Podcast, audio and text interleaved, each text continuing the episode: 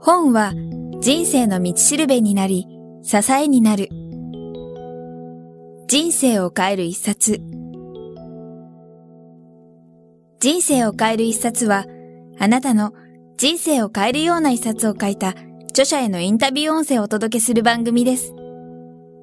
闇雲に新刊やベストセラーを追うのではなく、元新聞記者の聞き手、早川洋平が著書への思い、人生を変えた一冊、人生のターニングポイントなどを著者から直接伺います。それでは、本日のインタビューをお聞きください。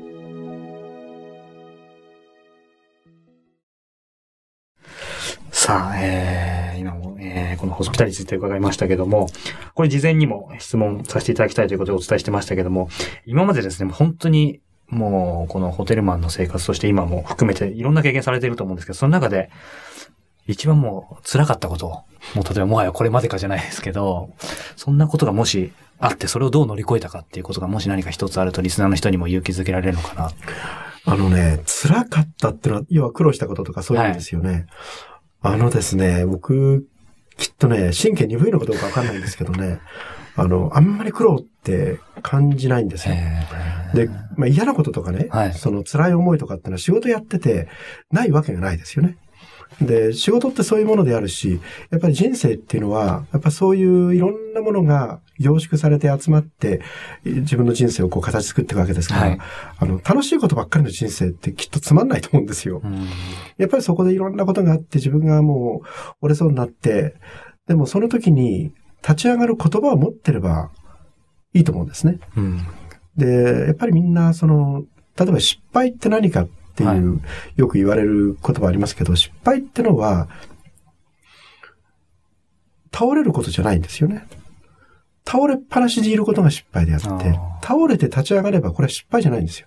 経験なんですね。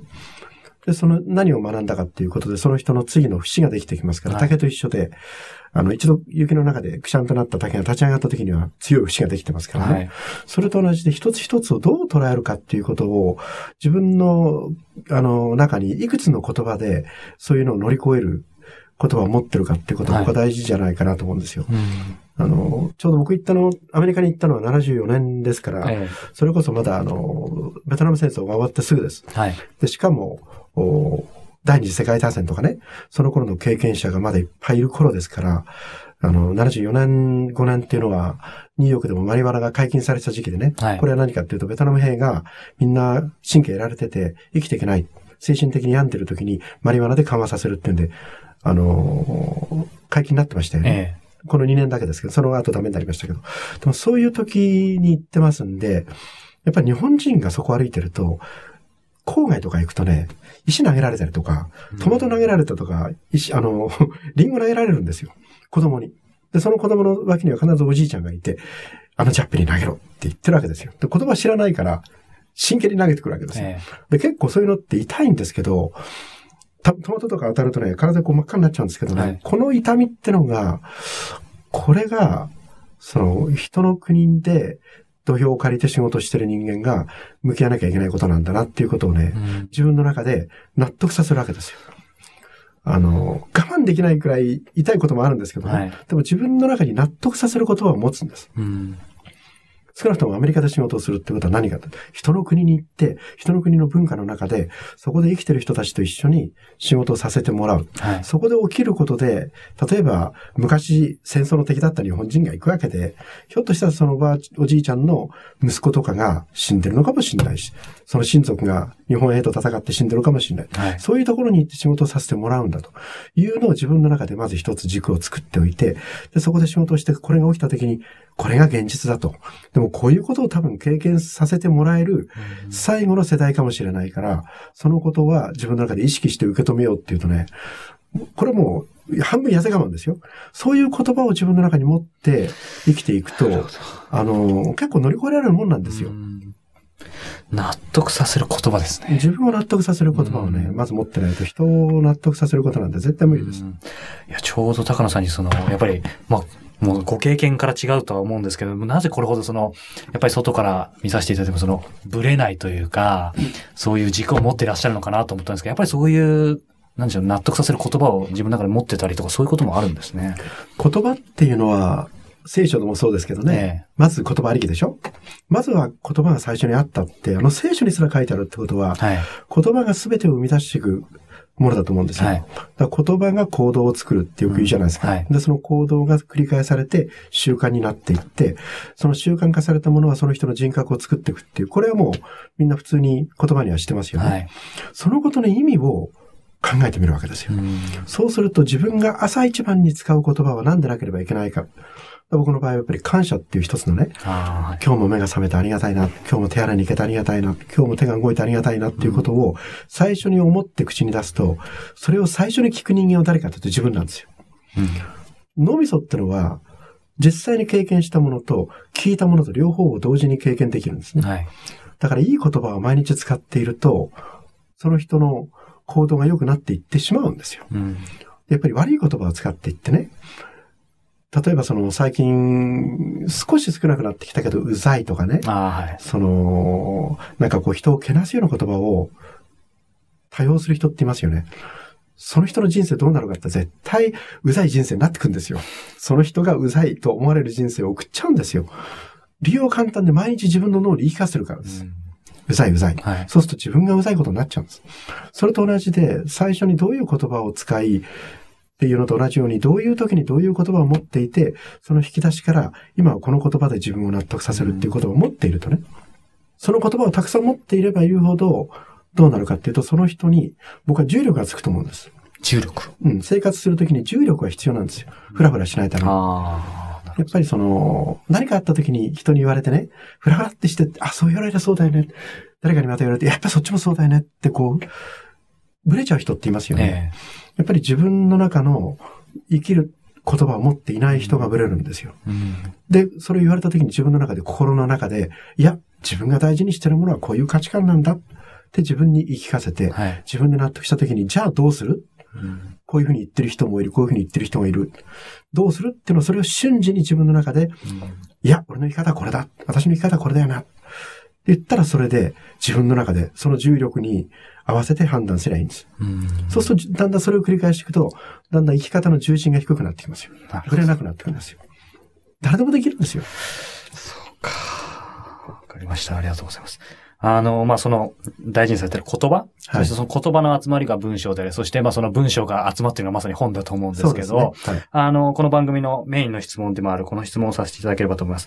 高野さんも今たくさん本読まれてると思いますけど、はいその中で高野さんご自身のまあ人生に大きな影響を与えた本があれば教えていただきたいと思います。そうですね。僕あの本読むの好きなんで、ええ結構いろんな本読んでるんですけど、未だに繰り返し繰り返し読んでる本っていうのは、あのーシリーズになってるものであれば、はい。池波正太郎の鬼平犯科帳。はい。で、この中に出てくる鬼平は、はい。僕の究極のメンターです。究極のお師匠さんです。なぜならば実在してないわけで、はい。完璧になれる唯一のメンターなんです。この人は僕にとってみたら、唯一完璧な究極のメンターなんです。え何かことがあると、鬼兵であればどう考えるんだろうな、こういう時とかね。例えば人事の問題で起きた時に、鬼兵だとこういう時にはどういうふうに裁くんだろうな、とかね。あるいは外で問題が起きた時に、はい鬼兵だとこれはどういうふうにこの景色を捉えるんだろうっていうのが、僕の中にあるんですよ。えだから鬼兵の言葉を僕はもらってるわけです。はい。鬼兵の生き方を僕はもらって、自分の重力に加えてんですよ。うんうんこれは本を読む時の特権ですよね。だって今会えないんだから。はい鬼平さんに会おうと思って会えないし、え昔のね、あの、ケネディ大統領に会おうと思っても会えないし、あの、龍馬に会いたいって言っても会えないわけだから、うんそれに書かれた本で、その人たちの思いと言葉を自分でもらって重力に加えていくしかないんですよ。えうん鬼平の中で出てくる、その彼の生き方、はい。家族のに対しての目線、うんその温かい気持ちとか、はい。自分の本来盗賊ですから、ええ盗賊改め方ですから、盗賊だった人たちを捕まえるわけですよね。はい。でもその捕まえた盗賊が鬼兵のために働きたいと言ってみんな密偵になっていくわけですよ。うん。これは究極の、なんていうかもう人間力ですよね。うん。それはもう自分には絶対に追いつけないだろうなと思いながら、はい。でも自分にとってものすごいクレーマーが来た時に、え鬼兵だったらどうするかなって考ええて、その人が自分の味方になってくれたらいいなっていうところからスタートしたわけです。うん。実は結構いるんです、そういう人が。ものすごいクレームできた人がね、今、リッツ・カールトンのためにあの弁護してくれてる人何人もいます。これはやっぱりね、誰から学んだかって言ったら鬼平なんです。そうか。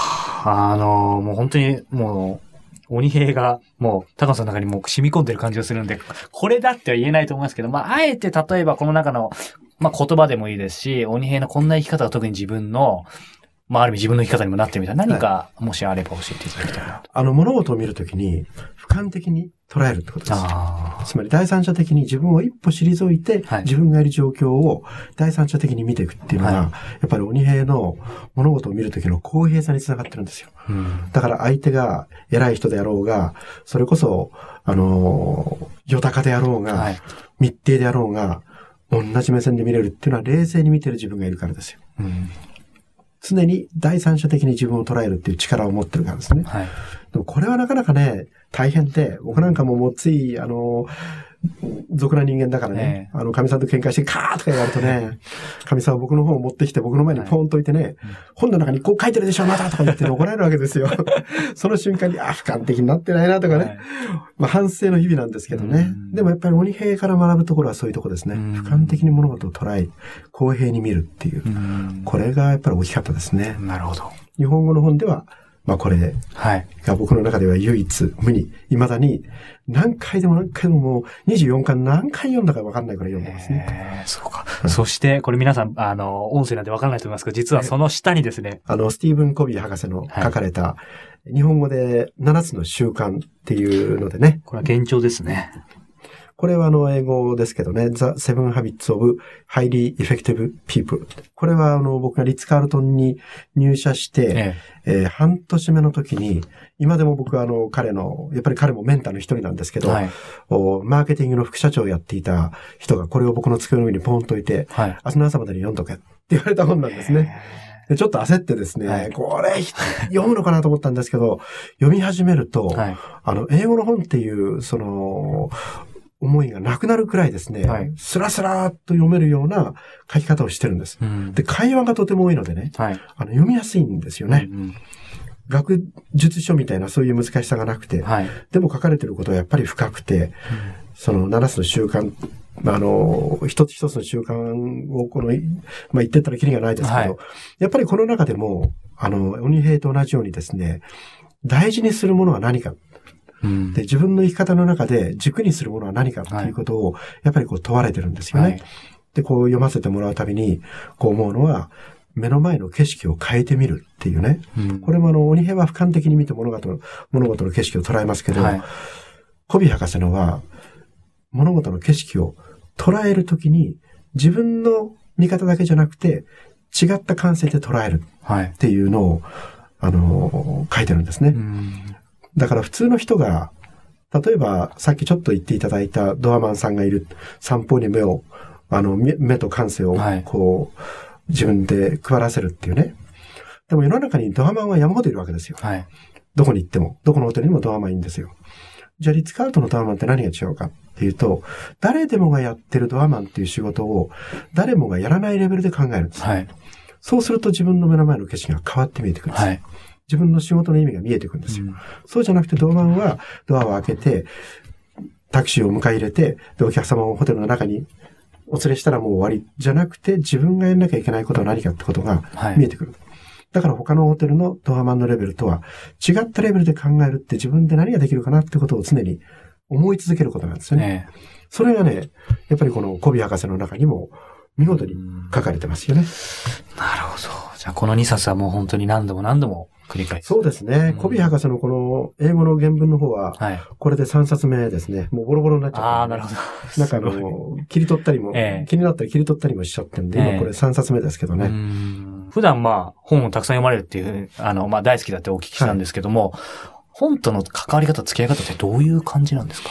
うん、これはね、あのーまあ、僕の本に対してのええ見方なので、あれですけど、あの、二つの見方をしてるんですね。本を捉えるときに。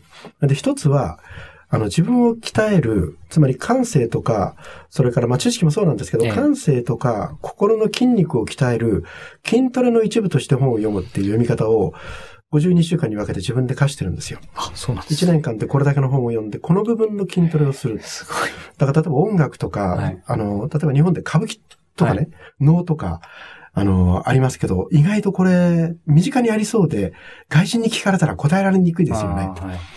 そのために、自分の中で、そういう古典文学であったり、古典芸能を知るっていうことを自分の筋肉として鍛えていくために、そういう本を年間に何冊読む、自分で決めるんです。で、じゃあ、科学とか、まあ、今回、ハヤブサとかね、ああいう宇宙科学とかっていう本も、やっぱりみんなとこう、会話していくときに自分の中で知識として圧倒的に足んないんですよ。感性も足んないんですよ。だからそれを鍛えるために、それに関連する本を何冊読もうっていう、うんこれは、だから筋トレのための本です。うん。あともう一つは、もう自分が、ただひたすら、この人について知りたいっっていうことがあったら、その人の本を徹底的に読んだりとかね。はいこれだから筋トレっていうよりも自分のもう知的好奇心ですよね。はい。それで読みたいなーっていう本が、うんもうあればそれを読む。はい。まあ正確に言うとね、この二つで、あとは、まあ、進められて読む本ももちろんありますし、それは多くの場合、筋トレの部分部分に入っていくケースが多いですよね。はい。あとは、あの、書店を歩くのって楽しいですよね。うん。あの、紙の匂い嗅ぎながらね、はい。書店歩くのってもう本当最高にね、ワクワクするんですけどね。あの、そう、そこでこう、ふっと気になった本を買って読むっていうのが僕好きですね。うん全く関係ないジャンルの中でね、ええふっとこう、なんか気になってはい。買って読むっていう、そういう読み方も好きですうね。ん。はいなるほど。そうか。まあ筋トレとしても使うと。なるほど。ありがとうございます。